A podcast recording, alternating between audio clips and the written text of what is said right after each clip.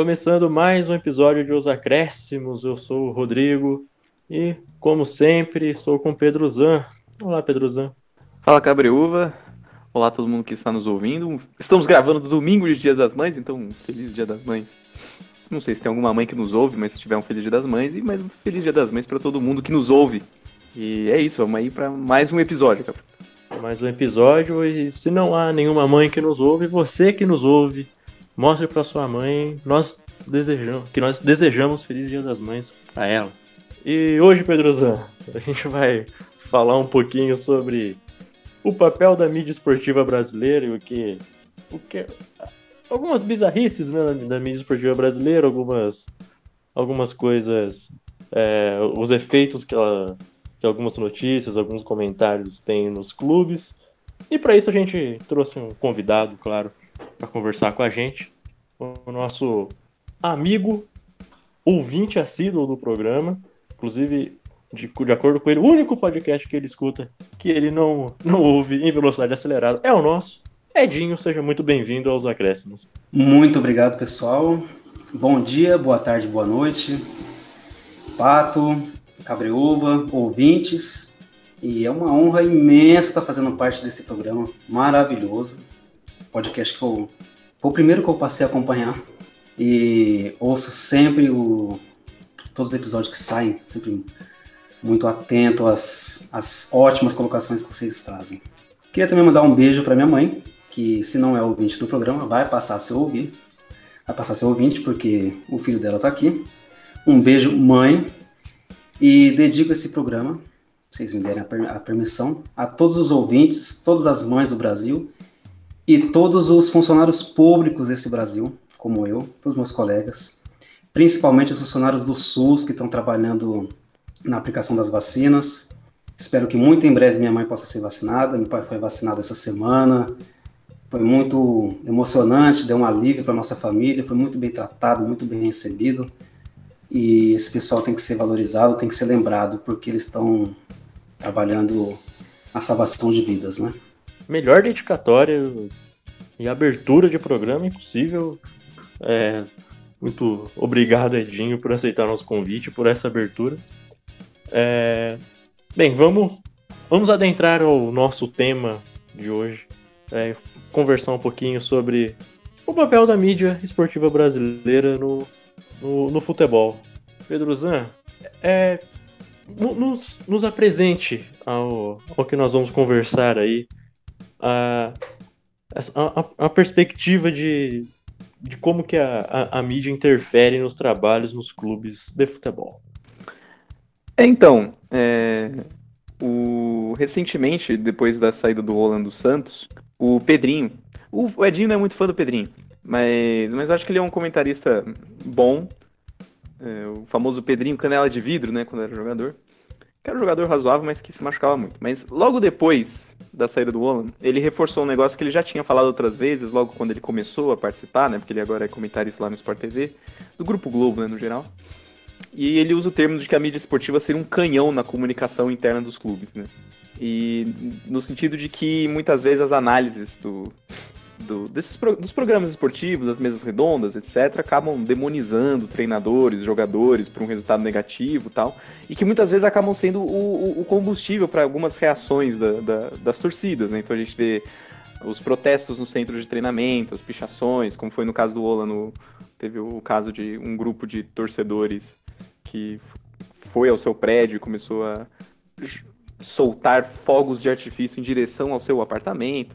Então, é que o Pedrinho ele tenta ressaltar isso a todo momento, como que é importante que a mídia esportiva tenha noção de que o que ela fala reverbera e reverbera muito dentro dos clubes e que e reverbera muito nos nos torcedores, né, com os torcedores, seja nos seus grupos, hoje em dia com redes sociais especialmente, mas, mas com, com seus amigos, etc. O que é comentado na mídia esportiva acaba reverberando bastante dentro da torcida é, e dentro dos clubes. Então, nesse, nesse sentido, a, a mídia esportiva tem um papel muito importante no, em como funciona o futebol brasileiro, né? É um pouco isso que o Pedrinho está tentando apontar e que eu acho que é importante mesmo. É importante a mídia ter essa, essa noção. É um pouco isso que a gente está querendo abordar.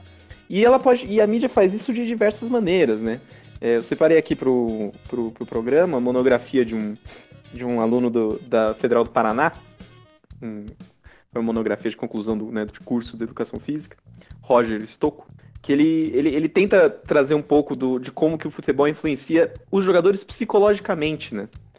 É, ele, ele, tenta apontar como que o futebol, né, especialmente no contexto atual, com relação é, forte, intensa, com interesses econômicos, algo que a gente sempre pontou aqui no, no, no podcast, é, o futebol se torna um espetáculo e passa a ser modelado para ser consumido é, por telespectadores que buscam entretenimento. Né? Ou seja, né, a invenção da televisão acaba tendo um papel é, muito importante nisso. E, e a imprensa esportiva ela é a única, ela é a única não, né? Mas ela é o principal canal de comunicação entre os torcedores, né? A massa de torcedores e os atletas, os treinadores, etc. E, é, e justamente por isso ela acaba tendo um papel, ela acaba exercendo uma grande pressão psicológica nos atletas. É esse o ponto que o, que o Roger está levantando. É... Ele entende que aqui eu cito ele, a mídia cria expectativas, gera ídolos e vilões, repassa lances exaustivamente com detalhes multidimensionais. A notícia que chega ao espectador é uma notícia superficial e tendenciosa, pendendo sempre para o lado do mais com o maior grau de influência e visibilidade. É, ele entende que essa pressão externa que a mídia gera pode ter dois efeitos. Né? Ela pode inibir ou pode excitar as capacidades físicas de um atleta, né? um atleta de alto nível. É, assim como outros fatores externos, por exemplo, quando o jogador vai jogar num estádio lotado, quando, ou qualquer outra coisa, o jogador passou por algum problema familiar, está passando por alguma situação né, na sua casa que, que, que, interfere e tal. Mas, é, de alguma maneira, a mídia tem esse papel importante de gerar um estresse.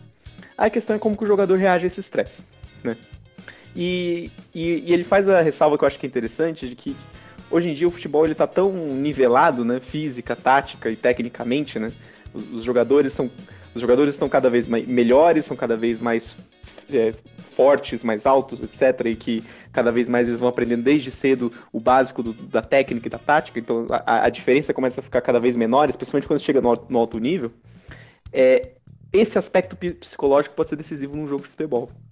Então, não saber lidar com o estresse pode ser, e é isso que ele tenta levantar, a principal fonte de maus rendimentos esportivos, a insegurança, ansiedade e tal. É, e, e, isso é muito relacionado com a mídia. Muito porque o jogador hoje, a gente sabe, ele precisa dessa exposição midiática. Né? É, então, por quê? Né? Porque ele precisa de patrocinador, ele precisa, se o nome dele está bastante na mídia, ele consegue ser contratado talvez para um clube da Europa, né? pensando aqui no cenário brasileiro, ou para um clube maior, né? sair de um clube mediano, pequeno, para ir para um clube maior, ele precisa estar tá presente na mídia o tempo inteiro, da maneira que for, né? Você pode ser por declarações absurdas, pode ser jogando bola mesmo, mas, mas nesse sentido, o papel da mídia é fundamental também para a carreira dos jogadores. Né?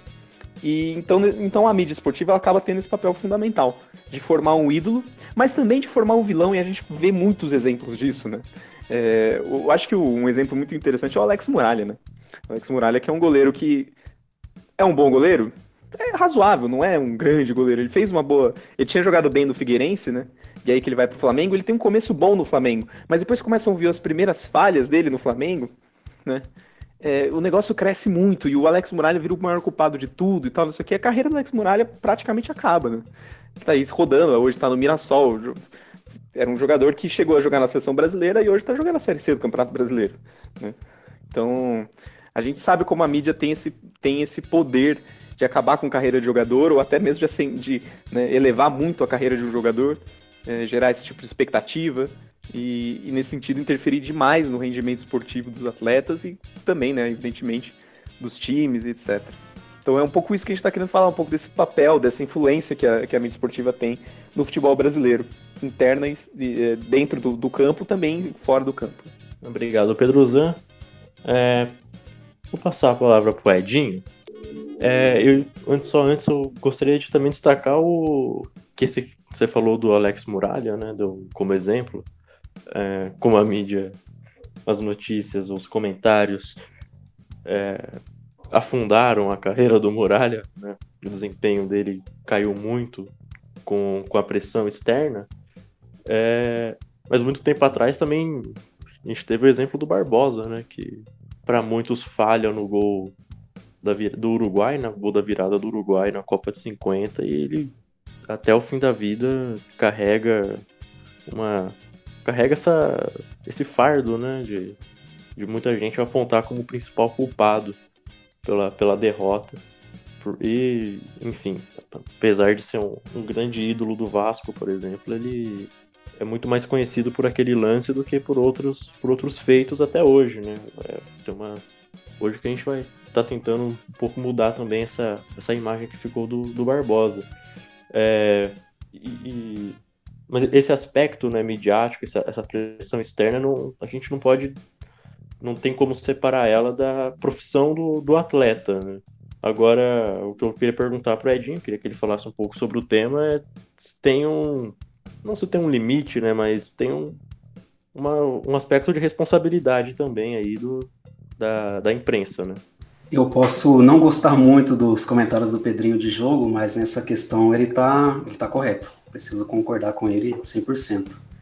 Para mim, esse caso do Muralha, ele é bem emblemático, porque ele mostra um despreparo da, da mídia esportiva para lidar com as questões que surgem a partir da internet. Lidar com o meme, lidar com as com o que é dito as brincadeiras, entre muitas aspas, que surgem na internet. E isso muitas vezes é trazido para a TV, para as mídias sociais, a grande mídia, de uma maneira muito irresponsável, feita de qualquer jeito.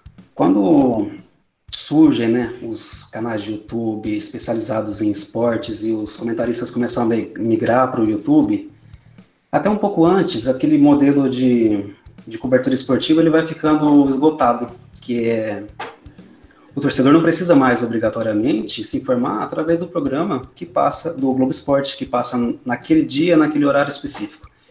Ele pode procurar uma opinião de comentarista, ouvir no YouTube a hora que ele quiser. Ele pode acessar os gols do time a hora que ele quiser, tá ali muito fácil no YouTube. Mesmo a diversidade da transmissão em si é muito maior hoje se você quiser somente ouvir o jogo. E e os grandes canais de comunicação, Globo, ESPN, Fox, eles não souberam lidar muito bem com isso, com essa emergência do YouTube. Então, o que eles precisam fazer? Você precisa se reinventar de qualquer forma. E para isso, busca é, reverberar o conteúdo que está sendo comentado na internet.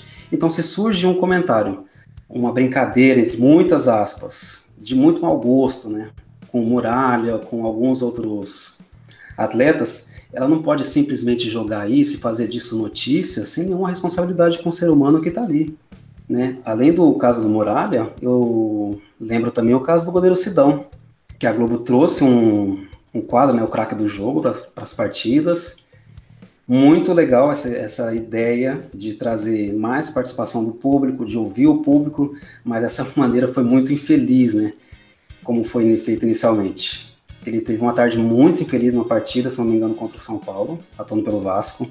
Cometeu falhas, como todos nós seres humanos podemos cometer num dia infeliz, e, e o torcedor não perdoou. O torcedor de internet, que está ali protegido pelo anonimato, inclusive, não deu a cara, ele simplesmente vota ali. Eles leram o resultado, claro que não era para ser levado a sério, não foi o melhor do jogo, claro que não, de maneira alguma mas não houve um filtro daquela, daquele episódio, daquela votação, para a entrega do prêmio de melhor de jogo. Simplesmente foi entregue assim. E aí houve o constrangimento do atleta, do repórter e de todos aqueles que estavam envolvidos na transmissão. Depois, futuramente, pediu desculpas, mas o estrago já estava feito, né? Tanto que mudaram o, o, formato, mas ele é um exemplo de como é, falta preparo e falta falta malícia, falta, falta uma pesquisa maior sobre, sobre como trazer conteúdos novos, inovar, sem você cair naquela, naquela coisa que é fácil, né, de você perseguir um jogador e, e fazer piadinha engraçadinha, esquecendo do, do lado humano que está ali naqueles atletas presentes. E o reflexo, claro, né, é, que interfere na, no, no, baixo rendimento desses atletas, eles são seres humanos, claro que eles falham, e essas coisas, por mais que a gente diga que eles ganham centenas de milhares de reais, ainda são seres humanos, não são máquinas. E uma repercussão muito infeliz. Voltando para o caso Muralha, que não foi, não teve esse, esse episódio, né, isolado. Não foi isolado no caso do Sidão, mas isso foi muito emblemático. Mas no caso do Muralha, foram várias e várias matérias que surgiram, E se você digitar no Google hoje, como eu fiz mais cedo, muralha falha, ver milhares de resultados de matérias feitas, e mesmo depois que saiu do Brasil, ainda surgiu uma manchete de vez, de vez em quando, ali na página inicial do, do Globo Esporte, do All Sport, muralha falha, falha bizarra. Continua essa perseguição ainda, esse modelo, sabe? No caso do Sidão, pediu desculpas e tudo, mas e no caso do Muralha? O que foi feito a respeito? O atleta teve que lidar com isso, teve que continuar a carreira lidando com isso, e foi muito difícil. Por mais que eles, que eles sejam profissionais de alto rendimento e tenham que ser cobrados, faltou, faltou esse filtro aí para lidar com eles, nesses casos. Bem, fica claro que tem uma.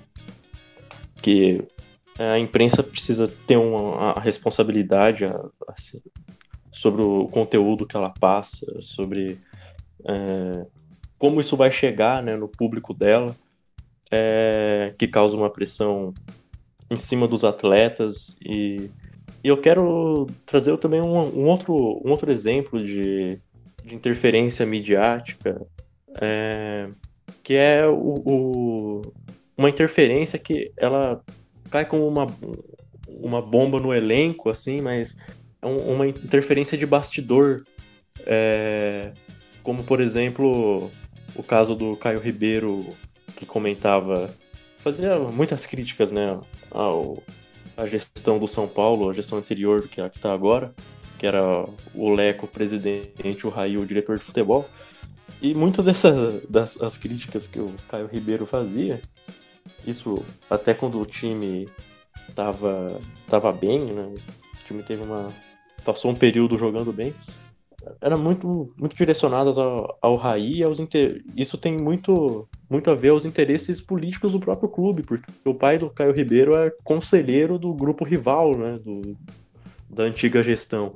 Então tem, tem esse ponto também e, e de como que, que, na, que a, a partir do momento que você vai você ganha uma, um espaço né, no, na, na imprensa, você tem que tomar cuidado com, com o que você fala, porque no, no fim das contas você pode ter até outros interesses, né, sobre, sobre o, é, sobre o que você está sobre o que você está tratando, né, como era, era nesse caso, mas esse caso era um, um, um caso muito específico, é, mas acontece diversas vezes, eu acho que se alguém assiste os programas esportivos da, da hora do almoço, né, como por exemplo programas do Neto, é, acho, é muito comum críticas muito fortes a, a dirigentes, a jogadores, a, a treinadores, é, sem nenhum tipo de filtro, né? Então acho que é que também tem uma, uma, uma pressão sobre todos to, toda a estrutura futebolística de um, de um clube, é o que torna uma pressão para tomada de decisão, né? é, passando por notícias assim no, no YouTube, por, no, nesses canais que, que o, o, Edinho já citou, né, especializados, os comentaristas são comentaristas né, que tocam. É, não é muito difícil ver notícias como o Mancini tem que cair. É, isso de manchete já, que eu acho que é válido a, a a análise né, do trabalho de um treinador, como o Mancini, que aí eu, até o Edinho pode falar melhor, né? Porque o corintiano, se o trabalho é bom ou não é, mas acho que jogar isso já no, numa manchete, assim, né? É, acho que é um, um, tanto. Já, já conduz a, a discussão e a opinião pública a achar que, mesmo quando o time vence, o cara não, não tem condição, né? É, você citou o programa do Neto, Cabriova. Bom lembrar que o Neto sempre se coloca como candidato a presidente do Corinthians. Então ele usa o programa para fazer com permanente campanha para esse cargo. E será que isso é justo se a gente pensar assim do ponto de vista democrático? O Neto está em campanha, está mobilizando muita gente que acompanha ele e os outros candidatos, né? Que espaço que eles têm para responder. E outra coisa que eu queria comentar, para complementar, é que a gente fala, nós torcedores, pessoas que pessoas da imprensa também cobram muito, falam que os jogadores, os atletas ganham muito dinheiro, tem que ser cobrado. A gente precisa lembrar que, que também o pessoal da, da mídia esportiva ganha muito dinheiro em cima do futebol e também precisa ser cobrado para tratar com responsabilidade alguns casos. como, como que você falou, por exemplo, do, do Mancini. Né? Será que não há outros interesses por trás? Claro que o trabalho do Mancini ele é questionável. Eu, como torcedor, não gosto desse trabalho. Mas aí, aí você vê, né? Para quem acompanha o, o time, vê que muitos outros trabalhos foram ruins e você não teve questionamentos. Por exemplo, o, o trabalho do Coelho, ele nunca foi criticado. Sempre nas transmissões, sempre se falava que ele que ele estava ali, que ele motivava o grupo e não sei se teria essa mesma paciência com outro, com outro treinador. Não, eu concordo plenamente com o Edinho, acho que isso rola muito, né? Eu, eu, o exemplo que eu adoro dar é o exemplo do Cuca no Santos, como que assistir um, um jogo de futebol do Santos quando era o Cuca técnico, quando o Olan começou, era sempre ter que ouvir que o Cuca tirou leite de pedra, que ele, né, ele, ele pegou um time horrível e levou pra final da Libertadores e tal, não sei o que, e eu como torcedor, o cara que tava lá vendo todo o jogo, via que não era bem assim, né? E, e eu acho que tem uma questão de que na mídia esportiva brasileira, no geral, é, ela é muito sensacionalista, né? E ela tem que. E, e, parece que não existe meio termo, é 8 ou 80 o tempo inteiro. Ou o time tá voando, ou o time tá numa draga. Né? Não existe a possibilidade de você ter um, um.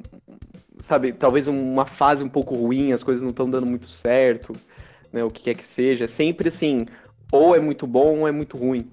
Acho que o, exemplo, o melhor exemplo recente é o exemplo do, da, da crise que tentaram implantar no Palmeiras recentemente, com a, o suposto vexame que seria não se classificar na primeira fase do Campeonato Paulista. A gente está falando de um, trabalho que começou, não tem, não tem muito tempo.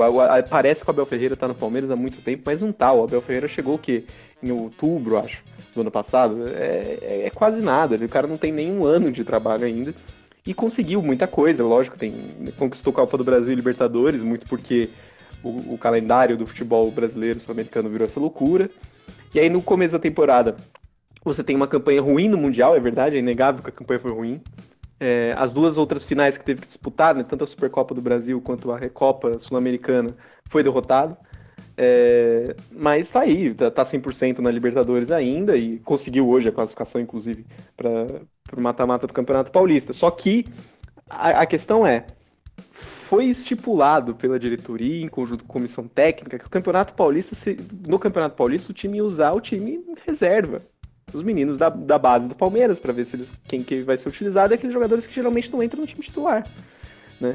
Aí você perde um outro jogo, tá não sei o que, pronto, crise. Não, se não classificar, é um vexame do Palmeiras. Não é bem assim. Foi algo planejado, assim como o Santos fez. O Santos fez a mesma coisa. O Santos quase caiu para a Série A2. Né? Não podia ter chegado nesse ponto. Né? Safou hoje quando venceu o São Bento por 2 a 0 né? Isso daí não poderia ter acontecido, sem dúvida. Mas é o risco que os dois times optaram por correr, porque ah, tem a Libertadores para jogar, a gente tem uma temporada muito longa por aí, muito longa e muito. Né, vai ser muito intensa, muito jogo um em cima do outro, vai ser muito difícil de manter o ritmo, né? É, e, e, e, manter, e manter o condicionamento físico também. É, então a opção foi: não, a gente usa um time alternativo no, no estadual para tentar focar um pouco mais a Libertadores, tentar trabalhar um pouco mais o time titular para o restante da temporada. É, foram escolhas. Né? E assim, como que em três semanas, porque você vai mal no, no Mundial, perde Supercopa e, e a Recopa Sul-Americana. E aí no Paulista você tem o, o, o, o, a possibilidade de você não se classificar. Como que isso apagaria o fato de que o time do, do Palmeiras foi lá e foi campeão da Copa do Brasil e da Libertadores alguns meses antes, sabe? É, é 880. Ou o time do Palmeiras é incrível, um dos melhores times da história, ou o time do Palmeiras é uma draga, um vexame, o Abel Ferreira tem que ser demitido. E eu acho que isso tem muito a ver com um negócio, um companheiro nosso em comum, o Dalbó, é, que inclusive vai participar do nosso intervalo, dei um pequeno spoiler aí, mas ele já comentou isso algumas vezes, que talvez simplesmente seja porque não tem assunto para você falar durante 24 horas por dia em programa esportivo. Não tem, cara. Como é que você vai encher a grade de. Que, que tem um monte de, né, de hoje, hoje em dia você tem um monte de programa de mesa redonda, discussão, para não sei o quê. No, porque você tem um monte de canal esportivo também. Não tem assunto pra você falar em tudo isso, cara. Não acontece tanta coisa assim no futebol. E aí você tem que criar assunto. E é assim que se cria assunto. Você cria polêmicas, você cria crises, você cria problemas pro, pro, pro trabalho do treinador, no, problemas internos do elenco. É, também é muito comum, né? A, o, o jogador de futebol, por causa dessa exposição midiática, ele vira exatamente como uma celebridade, como qualquer outra celebridade, ele acaba sendo sujeito a aquela mídia do tabloide, do, do paparazzi, o que, que o cara fez à noite, putz, o cara, sabe, sobre a vida pessoal, né? As pessoas começam a noticiar a vida pessoal do cara. É, é, é difícil, assim, o, negócio começa a, a, extrapolar muito. O cara deveria ter um mínimo de privacidade, por mais que seja uma pessoa pública de alguma maneira, ele precisa ter algum nível de privacidade, né? É, e é algo que não rola muito no futebol, né? E, e é isso, porque você não tem assunto para falar mesmo, você tem que achar assunto, inventar assunto para falar de alguma maneira, né?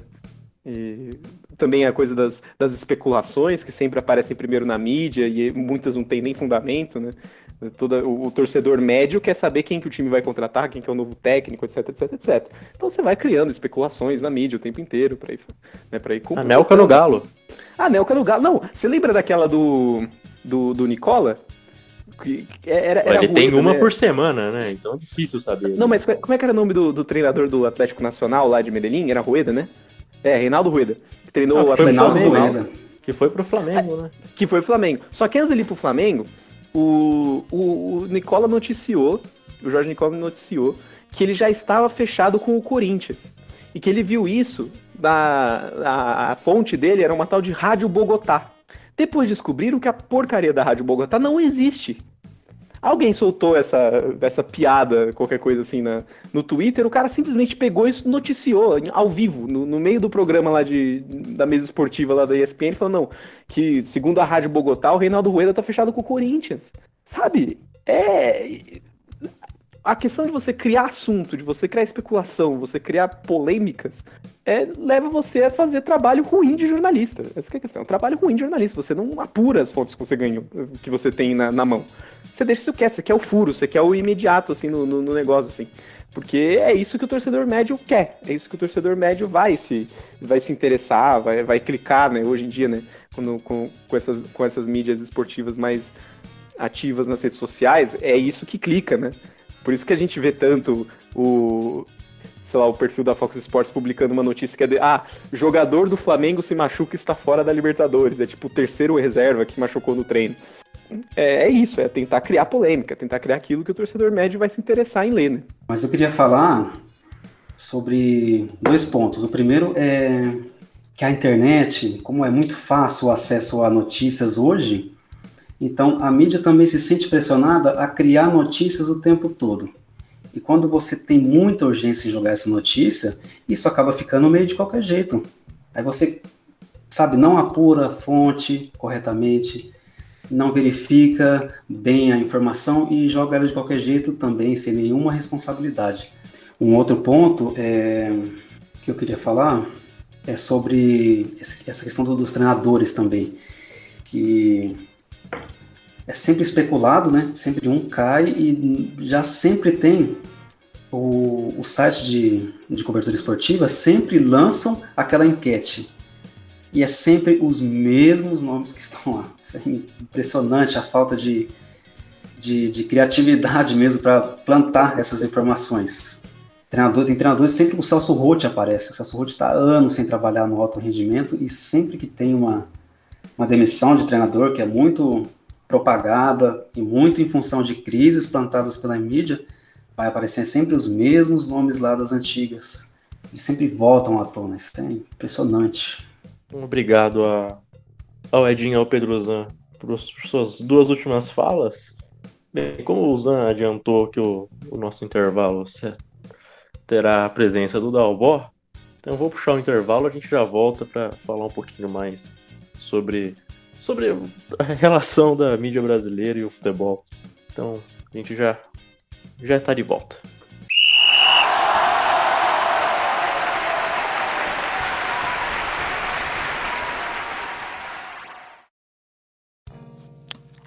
Fala galera dos acréscimos. O debate sobre a mídia esportiva é uma das maiores discussões entre torcedores na atualidade.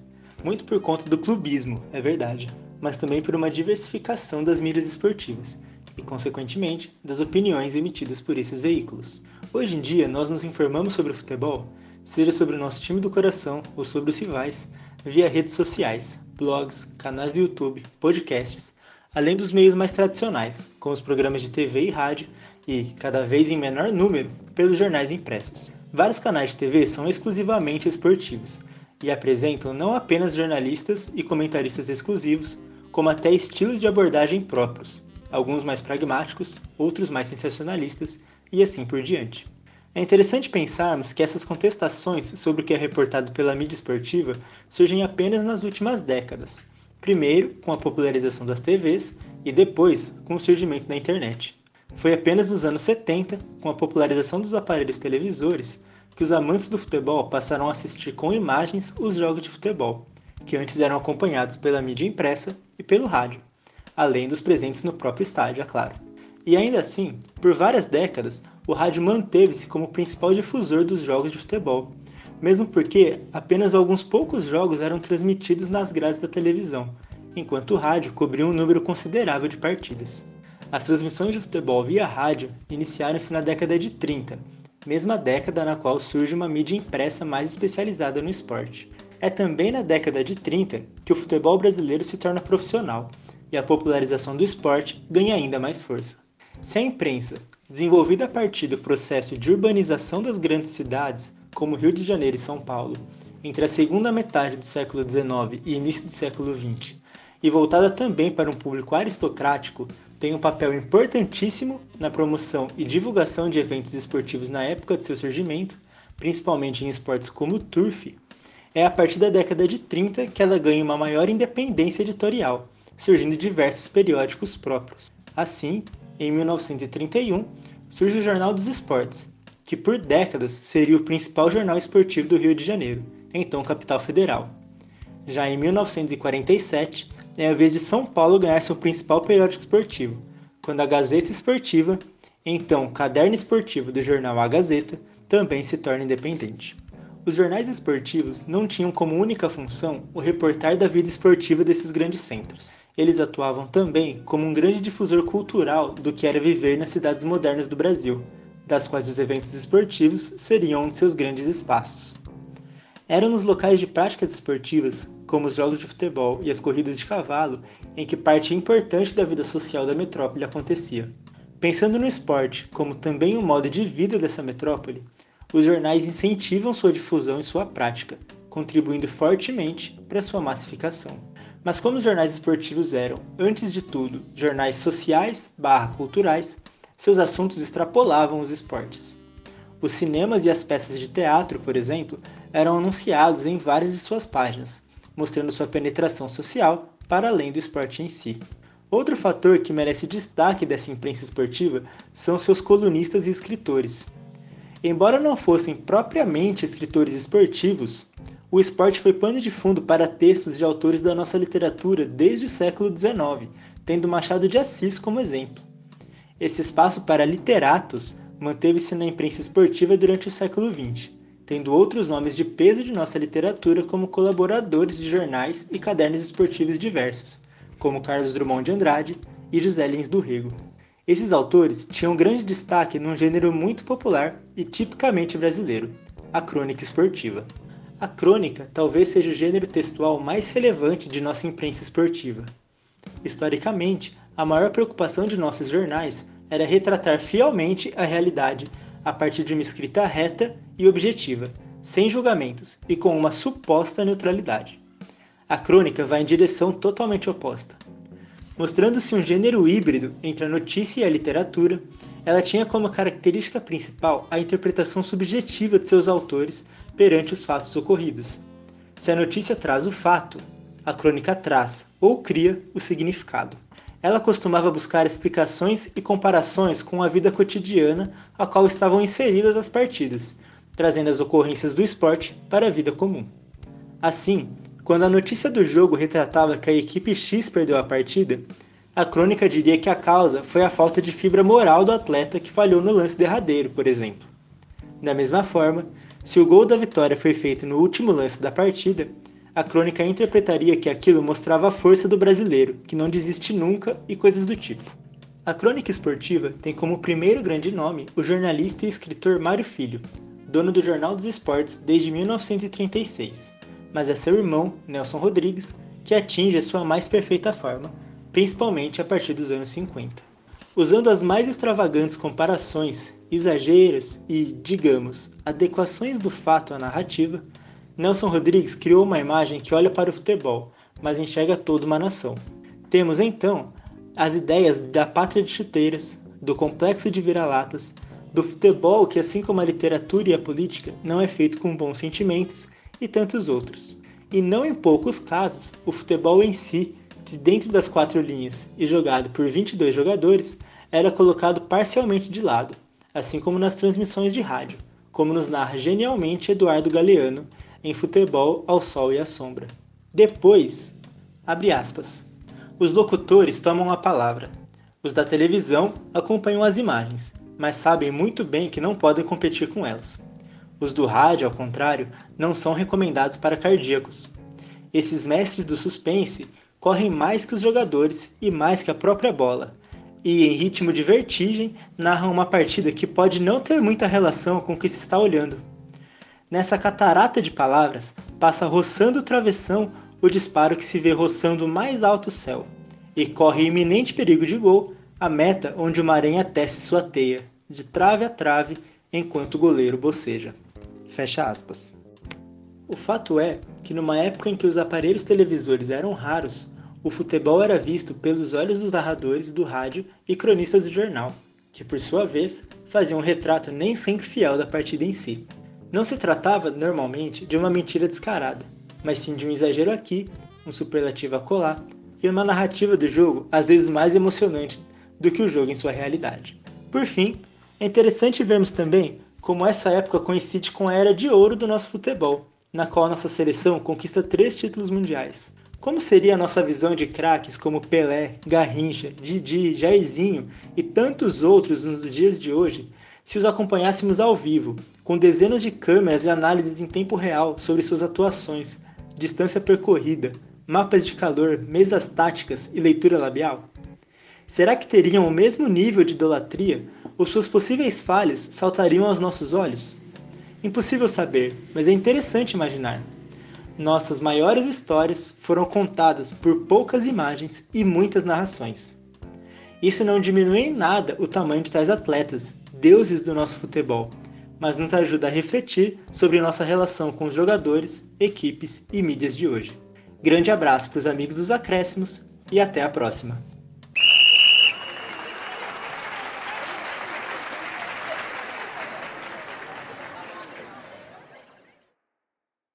E voltamos para o segundo tempo. Muito obrigado ao Dalbó pelo, pelo, pelo intervalo, né? Comandou o intervalo hoje. Grande abraço a ele. É, e seguindo aqui com a nossa conversa, né? A gente entrou, é, falou um pouquinho ali no, no segundo tempo sobre como essa cultura do clickbait, né? Essa relação da, da mídia com as discussões da internet, é, como isso leva a um jornalismo ruim, é, a manchetes ruins, é, como, como, essas coisas estão ali em, em simbiose. É, então agora, pra, no segundo tempo, eu queria falar um pouco, né, tendo isso em mente, de que isso também é uma é, um, é resultado de que você não consegue como comentarista ali num programa de, de esporte, dar conta de tudo o, o, que, o que se passa do, do futebol, né? Tem um limite é, do que você consegue, consegue comentar decentemente o que você não consegue, né, Pedro Zan? Sem dúvida, né? Eu acho que, como, como a gente falou no finalzinho do, do primeiro tempo, é, a gente tem um limite da imprensa esportiva que é a questão de que é, não tem assunto suficiente para você falar o tanto tempo que se tem mesa redonda. Tem uma outra limitação que eu acho que é interessante. Tem um cara que eu acompanho, que é um youtuber que. Não é um youtuber, né? Ele é um jornalista esportivo. Inclusive, ele escreve no Grande Prêmio, né? Que é um site, só que é um site de esportes automobilísticos. É o Felipe Noronha. E ele é Santista e ele tem um canal no YouTube em que ele fala do Santos. Ele é um cara interessante, que eu acho que ele tem, ele, ele tem leituras táticas muito interessantes, ele sempre faz análises táticas dos jogos do Santos.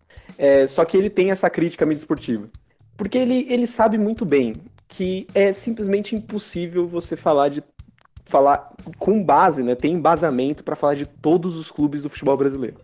É uma ilusão você achar, você achar que você consegue, assim. É, tanto nas mesas esportivas, que a gente sabe que também vão dar, favorecer um ou outro clube, né? Quando a gente pensa nos 20 da Série A, a gente sabe que os quatro de São Paulo, os times do Rio de Janeiro, de Minas, Rio Grande do Sul vão ser sempre meio favorecidos, né? Então vai ter sempre mais discussões sobre eles. Mas quando a gente pensa na, na, nos comentários que acontecem durante o jogo, é muito comum a gente ver um comentarista que não tem a menor ideia do que ele está falando, na real. Né? Porque ele deve ter visto dois, três jogos do time que ele, que ele está comentando sobre. Né? Porque é inviável, você não vai conseguir ver todos os jogos do time, você não vai conseguir acompanhar, especialmente com a qualidade de campeonato que a gente tem, você não vai conseguir acompanhar o estadual, os jogos do time na Copa do Brasil, no Campeonato Brasileiro, ou até nas, nas outras competições sul-americanas. Você não vai conseguir. Né? É, então você acaba fazendo comentários que não tem muito embasamento. Né? Eu, eu, já cansei de ver isso, de ir assistir um jogo do Santos, que o cara inventa coisas, né? Que, sei lá, eu, eu lembro quando 2019, quando o Santos do São Paulo, que o Jamota foi artilheiro do Paulista, né? Craque do Paulista, não sei o quê. Isso aí deu um, um, dois meses, né? O São Paulo percebeu que o Jamota não é jogador, assim, para ser titular do Santos. Tirou ele, deixou ele no banco, assim, voltou pro banco, e é isso. E aí, quando tinha um jogo que o Santos estava meio mal, o primeiro comentário que o cara ia fazer, não, que o Jamota é um jogador que poderia entrar e resolver o jogo. Não é, ele nunca foi. A pessoa simplesmente nunca viu o Jamota jogar direito, ficou sabendo porque o cara foi artilheiro do Campeonato Paulista e começa a jogar essas coisas assim. Porque é impossível mesmo. Você não vai conseguir acompanhar a carreira de um jogador, você não vai conseguir acompanhar um clube é, de, dessa maneira. E quando você é escalado para fazer comentários de, de jogos de quase todos os times do, do Campeonato Brasileiro, né? Especialmente quando a gente pensa, por exemplo, no Premiere, né? Você, os, os, comentaristas eles são, eles vão se alternando e vão sendo escalados para comentar jogos de literalmente todos os times do, do, Campeonato Brasileiro de Série A. E ninguém vai conseguir fazer algum comentário embasado sobre isso. Né? Então, justamente por isso, por exemplo, o Noronha, quando ele vai falar dos adversários do Santos, ele busca sempre trazer alguém que conheça, alguém que assista, né? Ele foi falar sobre o jogo contra o São Bento, ele trouxe o, o Biratã que é torcedor do São Bento. Né? Então, acompanhou todos os jogos do São Bento do Paulistão. Mas, mas assim, porque é isso, porque é inviável, é impossível você fazer isso, né? É, só que a gente acha que dá. Né? A estrutura da nossa da mídia esportiva acha que isso é possível. E aí a gente tem comentários bem ruins mesmo. Os comentários são bem abaixo da, da crítica, né? São, e, é aquele é o repetir de clichês, né? Uma repetição incessante de clichês e, e de, de análises que não estão embasadas em absolutamente nada. Né? O eu até acho que dá, Pedroza. A questão é que ia ter que ter um, um tanto de funcionário gigantesco, né, numa emissora. Porque gente não, não, pra sim. falar. Não, é claro, eu tô, tô, só fazendo a brincadeira. Né? Não, lógico. Mas é, o, que, o, que, eu tô falando é que, tipo assim, é, um comentarista não vai conseguir fazer isso. Agora, se você, não. por exemplo, se falar, tem um cara que vai, vai comentar todos os jogos do, de um time, aí é outra coisa. Aí é um cara que vai acompanhar, que nem a gente tem setorista, né, no, no, no jornalismo, né, na, nas apurações a gente tem setoristas, são jornalistas que cobrem um clube em específico. Mas nos, nos comentários a gente não tem, então, tipo, se fosse fazer assim, eu acho que é ok, mas quando você tem essa alternação assim, essa alternância o tempo inteiro, né, de, de comentarista, uma hora o cara tá comentando o jogo do Santos, três jogos depois tá comentando o jogo do Corinthians, aí não, é impossível, né, ninguém nunca vai conseguir fazer um comentário decente. Claro, e claro que as emissoras, elas selecionam por torcida, né? Também, o, principalmente o, os clubes do, de São Paulo e do, do Rio tem com certeza mais gente que vê os jogos, mas ainda assim saem uns comentários bizarros. Eu acho. A gente vai entrar agora no, no tema de clichê mesmo. É, eu já. Um, um, que me irritava muito ano passado, quando eu assistia todos os jogos do São Paulo praticamente, né? E o São Paulo não é um time também que não se ajuda, né? Tá sempre no meio mal, meio bom. E aí, o time tava tomando muito gol, tava dando muita chance para adversário, os caras estavam caindo, caindo em cima do, do Diniz, que ele tinha que meter dois jogadores diferentes no time. Ele tinha que botar o Luan no meio e o Bruno Alves na zaga. Aí, um, um jogo no Morumbi, contra o Atlético Goianiense, o Diniz botou os dois, Luan e Bruno Alves. Aí você fala, quanto é que foi o jogo? 3 a 0 São Paulo. Os caras tava certo? Eu acho, eu que vi o jogo, acho que não, porque o São Paulo tomou um sufoco, fez 3 a 0 o Volpe fez umas três defesas difíceis, os caras cara a cara com o gol. Todas as vezes, o, o, time era a mesma merda. A mesma merda de, do que era antes. mas ganhou de 3 a 0 O comentário, óbvio, resolveu. Era só botar os dois. Ó que maravilha que virou o time. Agora não vai tomar mais gol. E, e por aí vai, né? Inclusive, se for falar do Fernando Diniz, aí é, o clichê vem pronto. Porque é, a saída de bola é um. Agora que vai treinar o Santos, o Pedro Zan, todo o santo jogo você vai ouvir Pedro Zan. Alguém vai falar: o problema do Santos é a saída de bola. O time né, tem, tem esse problema, não quer dar chutão, vai perder a bola, vai, vai tomar um gol. Vai tomar um gol. Não importa se a média de gols tomados por, na saída de bola seja mínima. Esse é o, vai ser o problema do Santos de agora em diante. Mas eu, eu não vou passar para você não, Pedro. Depois você, você comenta e eu vou perguntar pro Edinho se o jogo conhece o caminho do gol. O jogo certamente conhece o caminho do gol. O problema é que ultimamente não tem mostrado condições físicas para percorrer esse caminho. Né? É, essa questão dos clichês, queria comentar que o Pato falou, ele surge muito quando também o comentarista não conhece a equipe da qual ele está cobrindo o jogo. Isso acontece muito na Copa do Brasil. Né? Também tem, o, tem um lado do comentarista não conseguir acompanhar muito todos os jogos, todos os clubes, e tem também o comentarista que não se dá o trabalho de fazer a pesquisa. Sendo que hoje você tem várias fontes de, de informação, de vídeo. Se for uma emissora grande que tem repórteres locais, você pode buscar eles. E e no caso dos, dos times pequenos da Copa do Brasil, muitas vezes isso fica delegado para o repórter de campo, que acaba investigando né, o, o, time pequeno e ele traz assim, uma informação ou outra no meio do jogo para meio que aliviar um pouco a, a barra do comentarista que não sabe o que falar daquele time, né? Quando ele não sabe o que falar, ou ele usa uma informação do, jornal, do repórter de campo que foi lá e buscou, ou ele apela para um clichê. Outro clichê que aparece muito no Corinthians, sempre, é o Luan precisa recuperar o futebol dele.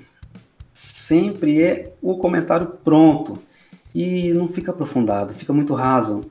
Assim, ele não diz no jogo que tipo de movimentação que o Luan está fazendo, se, qual o fundamento que ele precisa melhorar, se ele se encaixou no esquema de jogo. Não, é simplesmente o resultado não veio, o Luan precisa recuperar o futebol dele e, e pronto, fica nisso sempre. E caso ele aumente a sua performance, melhore seu desempenho, o comentário vai ser: o Luan recuperou o futebol dele. Não, e é, o, o, Edinho, o Edinho, depois eu quero saber também como você se sente com relação aos clichês de que o de, do estilo de jogo do Corinthians também, que eu só adoro, né? De como que o, não, o Corinthians é o time defensivo, time cascudo, time, né, de raça. A torcida gosta do jogador que tem raça, né? É, é, muito bom. É muito bom. A gente tem um monte de clichê, né, no futebol brasileiro. O futebol brasileiro, na verdade, ele vive de clichê. Só a torcida Eu... do Corinthians gosta do jogador que tem raça, né? É, não, só. Só a torcida do Corinthians. Né? E, e, só o Corinthians joga retrancado de vez em quando, né? Só o Corinthians. Mas é, é, é sempre. É, é interessante o, o Cabral comentou sobre o Diniz, né? Que eu vou começar a ver isso. É óbvio que eu vou, né? Porque o, o, o Diniz ele já virou estigmatizado, né? Que o time dele vai tenta ser jogando de trás, perde a bola, toma gol. É, é como, como, se isso acontecesse todo jogo do, do, do, time do Diniz. Não é bem assim, a gente sabe. E, e, e, isso mostra como que é raso, né? Isso mostra como que é aquilo que o, que o Edinho falou. É raso demais. Os comentários são muito rasos. Porque eles não, eles não têm condição de falar o que está sendo feito ali, por que, que o time está jogando daquele jeito. É... Isso acaba daí, retomando aquilo que a gente comentou no primeiro tempo. É assim que você queima treinador, por exemplo. Né? É assim que você pega um cara como o Diniz, que tenha, tenta, tem uma ideia diferente de futebol, tem, nem sempre dá certo, é óbvio que nem sempre dá certo. Né? Tá mais do que claro. Só que, que é, que é um cara que tenta pensar o futebol de uma maneira diferente é, só que daí você, todo jogo que o cara começa a tocar e você tem o narrador, já começa aqueles gritinhos do narrador, né? Não, que não pode brincar aí. Aí o comentarista fala, não, o time tá correndo muito risco aí, tem que saber dar chutão às vezes, sempre que o time dá chutão. Não é como se o time do Diniz fosse proibido dar chutão, não é bem assim. é, você, a análise sempre fica muito rasa. E aí isso o torcedor pega. Então, por exemplo, quando o Diniz estava para ser anunciado pelo Santos, já havia uma rejeição muito grande da torcida. O Diniz já vai entrar queimado no Santos. Porque é o Diniz. Né? Porque não, o time dele vai tentar ser jogando de trás, vai perder a bola, blá, blá, blá, blá, né? Então, essa repetição dos clichês acaba pegando também a torcida. E é assim que a torcida desenvolve isso, de queimar um jogador, de, de de queimar um treinador, de, de, de acabar com o trabalho, né? Quando a gente fala do, né, que a, a, é muito comum a gente ver também os caras falando que tem que segurar o jogo e tal, não sei o que. Aí tem um treinador mais ofensivo, que daí é o maluco, é, é fica conhecido como maluco, o cara que ousa demais e que não. Às vezes a torcida fica irritada com um cara que é muito ousado, porque não pode ser muito ousado, o time tá correndo risco. É difícil, assim. É, é, essa análise muito rasa, essa repetição de clichês favorece muito para essa. Para como que o nosso futebol, o, o, futebol brasileiro, ele fica muito estagnado, né? Porque a gente. É isso. O, o normal é o treinador que monta aquele esquemão basicão, fecha todo mundo, fecha um pouco a casinha, daquela arrumada na, na defesa, e aí ganha umas bolas aéreas, né, umas casquinhas lá de cima, fica cruzando bola na área e de vez em quando acha um gol. É, isso é o padrão, isso é o correto. E normalmente o clichê aparece depois do resultado, depois que o jogo aconteceu. Depois que o time perdeu o jogo, vai dizer, ah, porque o treinador mexeu errado, depois foi porque entregou a bola para o adversário, ou porque foi ofensivo demais, aí tomou gol no contra-ataque, ou não quis atacar, ficou muito recuado e depois não conseguiu ir atrás. É sempre depois do jogo, quando é muito fácil né, você falar sobre aquilo que aconteceu. Mas durante o jogo também aparece o, o, o clichê que aparece, é ah, que o treinador precisa fazer alguma coisa. Isso eu vejo muito nos comentários. Mas aí a gente fica pensando, mas fazer o quê? O que o treinador pode fazer? E não tem, fica só nisso, né? Precisa fazer alguma coisa, precisa mexer no time, precisa mudar a postura. Simplesmente assim, como se fosse um passe de mágica, né? que felizmente não tem movimentação tática no, no campo, né? É só mudar a postura. Você mudou a postura. E que, que não, e que fique claro que não quer dizer que não tenha uma, uma postura do time em campo. Os jogadores, é, é, animicamente em campo, não, não quer dizer que não tenha isso, mas só mudar a postura e não falar nada de movimentação, né, de ocupação de espaço em campo, é, é só mais um clichê mesmo. É, eu lembrei de uma, uma, história boa do, do Marcos Assunção. Não sei se vocês já ouviram ele contando que, é, de acordo com ele, ele não, não jogou muito pela seleção brasileira por conta de um jogo que ele, que ele fez, que ele falha num, num gol. Não, não, lembro agora qual era, qual era o jogo. Mas que o nosso querido Galvão Bueno é, atribui a culpa a ele e depois ele nunca mais foi convocado. É, inclusive, isso, esse tipo de situação é, do narrador, como o Galvão, é, era muito, até mais comum antigamente. Assim, coisa de 15 anos atrás, assim, de saiu o gol e repetir várias vezes que é tal jogador não estava fazendo a função dele, aí saiu o gol. E como se né, não, não tivesse, não gerasse nada, assim, uh, esse comentário no, no cara. Então, é, esse tipo de situação, esse tipo de comentário é mina, mina trabalho e mina também o, uh, é, o, o, psicológico do, do, do, jogador, do treinador, enfim. E, e aí a gente fez um programa pouco tempo atrás, né, né Pedrozan, falando sobre treinadores de os treinadores, o tempo de trabalho dos treinadores no Brasil, é, continuidade. E o fator imprensa tem, contribui muito também para o treinador ser queimado logo, e o caso do Olan no Santos foi, foi isso. É, até o caso do, da supervalorização, né, o contrário também tem, como é o caso do, do Cuca, no, o trabalho do Cuca no Santos, supervalorizado, e aí o cara ganha sempre um, um emprego um emprego bom, né? Agora tá no Atlético Mineiro lá causando intriga também no elenco. Então tem, tem esse fator aí da imprensa atrapalhando e um tanto no, no planejamento do clube e às vezes não entendendo o planejamento do clube. Ah, total, né? É, é, é o caso do Abel Ferreira, né? É, da, da, do vexame que seria o Palmeiras ser eliminado, porque você a mídia não tem exatamente consciência do que qual é o planejamento que o clube pensou para a temporada. E vai tirando suas conclusões é, em cima disso, né? É... E o, esse exemplo do Cooks falou causou intriga também no elenco é, outra, é outro exemplo de, de criar intriga, né? Que, que, a mídia, que, a, que a mídia cria.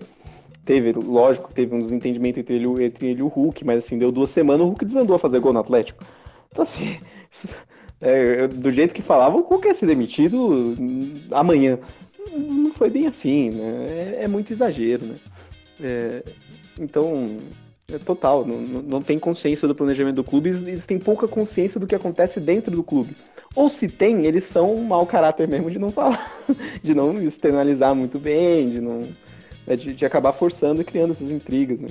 E reforçando isso, esses clichês de, de, de o técnico, do técnico que sabe lidar com o elenco, papapá, que então, pra pegar um elenco estrelado, tem que ser o técnico experiente. Eu lembro disso até hoje do Roger Machado. Lembra quando o Roger Machado foi pro Palmeiras? Né?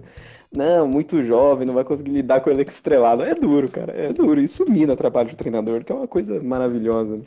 É, e acaba com o planejamento de time mesmo. Essas coisas assim acabam com o planejamento que um time monta, né? Aos poucos times que montam um planejamento. Né? Tem uma, uma, manchete boa que eu, que eu vi. A manchete de vídeo também. O, a manchete era mais ou menos um, um Fluminense, acho que era sobre o Fluminense. Fluminense ia jogar com o time reserva, provavelmente no próximo jogo aí. Aí a, o cara dizia o seguinte: é, o Fluminense não tem obrigação de ganhar, mas perder é vexame. Aí então é um pouco é um pouco difícil entender assim. Não obrigação de ganhar, não tem, o reserva ali, mas se perder é vexame, mas aí e aí? que, que você quer dizer com isso, né? Então, é, é, esse entendimento do que é o do que é o planejamento do time, de botar um botar um time titular, um time reserva, pois o, o calendário do futebol brasileiro ele não, não costuma colaborar. Ultimamente o calendário do futebol mundial não anda colaborando muito, né, com qualquer time, qualquer clube. É, mas aí o, o calendário do futebol brasileiro é, é um pouco pior ainda, né? Ainda mais com, com as questões da pandemia, paralisação. O cara mete um time reserva para poupar um pouco seus jogadores de jogar em 48 horas é, cada jogo e, e tem, que, tem que lidar com uma dessa, né? De, de se perder é vexame. Mas a gente vai chegando ao fim aqui do nosso programa. É, vou passar para o Pedro Zan dar os seus acréscimos aí ao, ao tema, sua mensagem final. Então, Pedro Zan, comece, por favor. Primeiramente, agradecer ao Edinho por aceitar participar. Foi muito boa a contribuição dele aqui pro, pro, pro programa hoje. É... Agradecer todo mundo que ouviu, todo mundo que continua acompanhando o nosso, nosso podcast. Sigam a gente nas redes sociais. É, deixem um comentário se vocês quiserem deixar no, no, no post do nosso blog. E acho que é isso. Até daqui 15 dias. Edinho, por favor, seu comentário final aí sobre o tema e recado. Eu queria agradecer novamente o convite que vocês fizeram. Fiquei muito contente de, de poder fazer parte. Nunca tinha participado de um podcast na vida. Quem sabe venham outras participações. E dizer para o pessoal que está ouvindo que busquem, né, a gente comentou sobre as grandes mídias né, esportivas, que busquem também fontes alternativas de informação e, e cobertura esportiva, como no caso o, o podcast dos acréscimos. Né? Muito obrigado, Edinho, pela, pela participação aqui, ter aceitado o nosso convite e pela indicação também. Você faz o nosso podcast sempre que pode, que a gente sabe. É, como recado final, como recado final, como acréscimo ao, ao tema que a gente conversou, é, é eu queria só destacar que é, às vezes a, a, própria mídia alternativa também é. A gente tem que enten, entender quais são as limitações dela e, o, e até que ponto ela está sendo muito próxima do, da, da, da, grande, da grande imprensa. É, porque é muito, hoje, hoje em dia é muito fácil um canal ser, de torcedores, né? Ser, é, cobrir os jogos do time ou, e comentar sobre, sobre a situação. É, só que a grande maioria desses canais, eles são, como são de torcedores, eles falam é, pela paixão né, ali do, do jogo, é, sobre o time. E, e as críticas ao time vão, vão nesse sentido também, né? Da, da emoção. É, e, E isso não sai muito da, da linha do, do clickbait, porque são essas coisas depois vão, vão parar também na. vão reverberar nos programas que, no, que passam no, diariamente na TV depois, porque sabe que vai dar que vai dar a audiência. Então, é, acho que tem muitos sites por aí que, tem, são, são muito bons, são coberturas sérias. Então fica só esse, esse último recado. É, agradecer mais uma vez ao Edinho, a todo mundo que nos, que nos escuta aí de 15 em 15 dias. Um abraço para todas as mães né, do Brasil aí, que com certeza estão nos escutando. É, e daqui 15 dias a gente volta para falar um pouquinho mais sobre algum tema relacionado ao futebol. Então até lá e tchau. Thank you.